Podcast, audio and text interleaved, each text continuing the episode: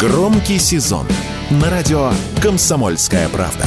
Весь мир услышит Россию. Весь мир услышит радио «Комсомольская правда».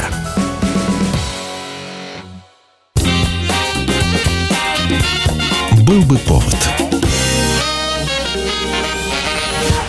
Здравствуйте, я Михаил Антонов, и эта программа «Был бы повод» 5 октября на календаре и рассказ о событиях, которые происходили в этот день, но в разные годы, ждет вас сегодняшней передачи. 5 октября 1918 года. Искусство теперь тоже пролетарское, то есть народное.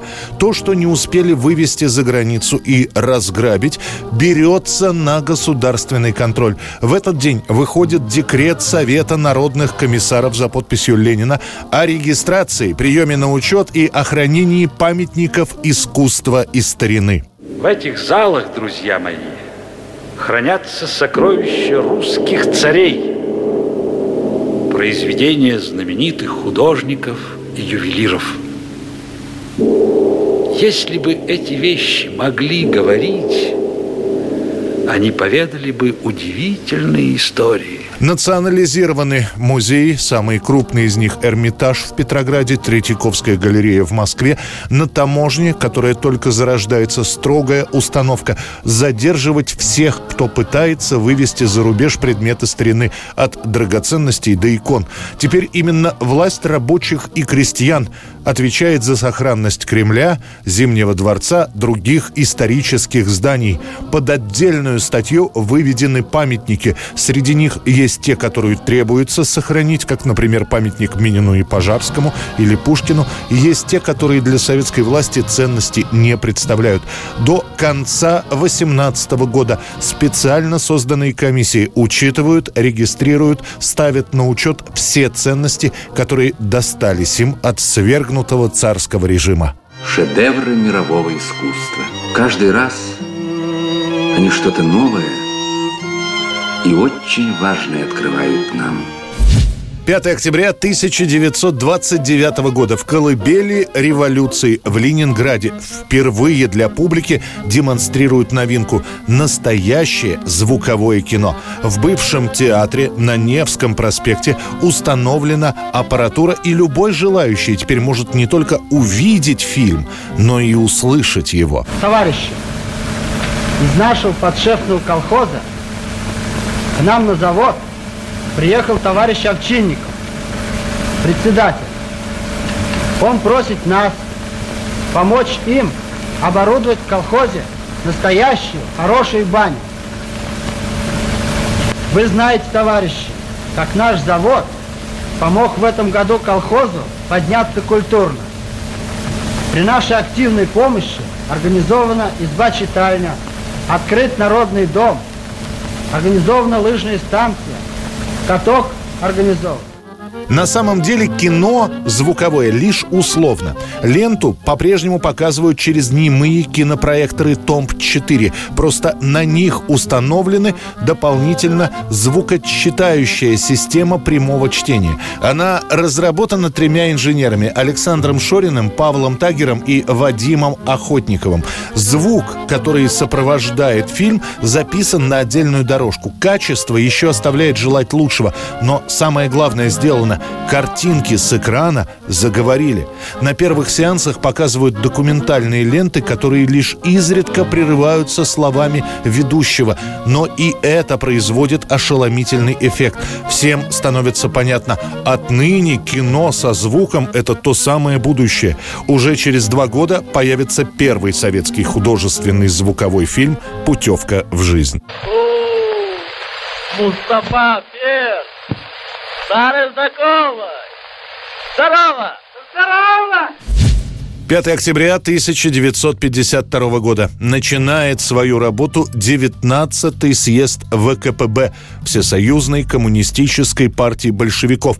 На этом же съезде она и прекращает свое существование. ВКПБ переименована в Коммунистическую партию Советского Союза, сокращенно КПСС. В мире нет таких сил, которые могли бы остановить поступательные движения советского общества. Наше дело непобедимо. Нужно крепко держать руль и идти своим путем, не поддаваясь ни провокациям, ни запугиванию. Этот съезд первый послевоенный и последний для Сталина, который, и для всех это будет самой большой неожиданностью, попросится на съезде в отставку. Историки считают, что сам Иосиф Сталин никуда уходить не собирался. Он лишь проверял соратников, на которых его заявление, надо сказать, произвело впечатление. А началось все с того, что сначала Сталин предлагает упразднить Политбюро, на смену которого приходит президиум Центрального комитета. Причем Сталин сходу предлагает 11 готовых кандидатур к уже имеющимся 25. И это был первый шок. В ближнем круге Сталина разволновались, так как и они могли просто в этой массе потеряться. Далее Сталин обрушивается с критикой на Молотова и Микояна. Оба соратника не были включены в состав бюро президиума, хотя и сохранили посты в расширенном составе президиума Центрального комитета. Однако ни с Микояном, ни с Молотовым после критики Сталина уже не здороваются на всякий случай. В итоге вот эти соратники Сталина, приходя на съезд и делая вид, что ничего особенного не произошло, на самом деле оказываются чуть ли не в вакууме. И, наконец, потрясение третье. На пленуме Сталин неожиданно встает и просит освободить его от обязанностей генерального секретаря и председателя Совета министров, сославшись на то, что он уже стар и ему тяжело столько работать. В зале оглушительная тишина. Лишь после минутной паузы с места вскакивает Маленков и кричит на весь зал «Не допустим! Не позволим!» Собравшиеся начинают аплодировать. Овация длится 15 минут.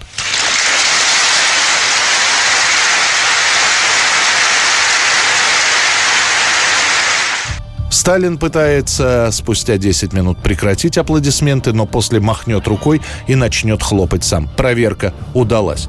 14 октября речь Сталина закроет съезд партии. Это будет его последнее публичное выступление.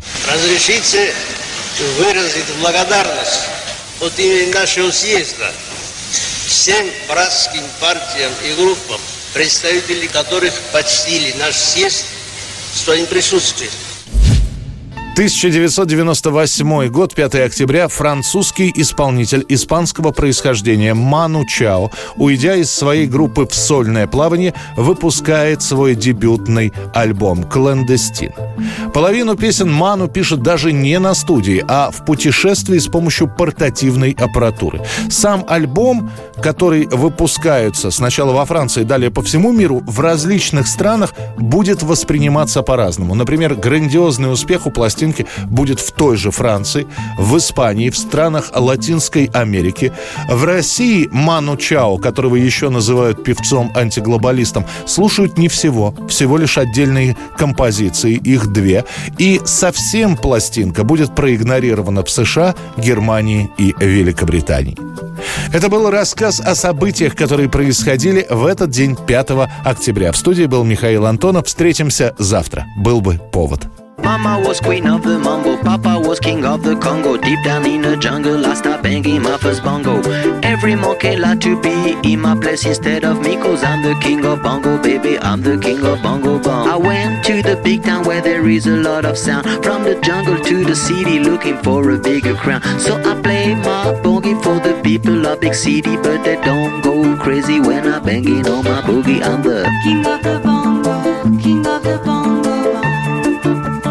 Hear me when I come, baby. King of the bongo, king of the bongo.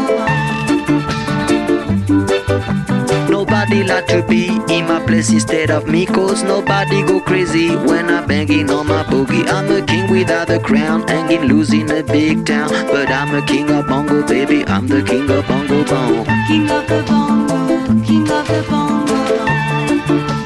Hear me when I come, baby. King of the bongo,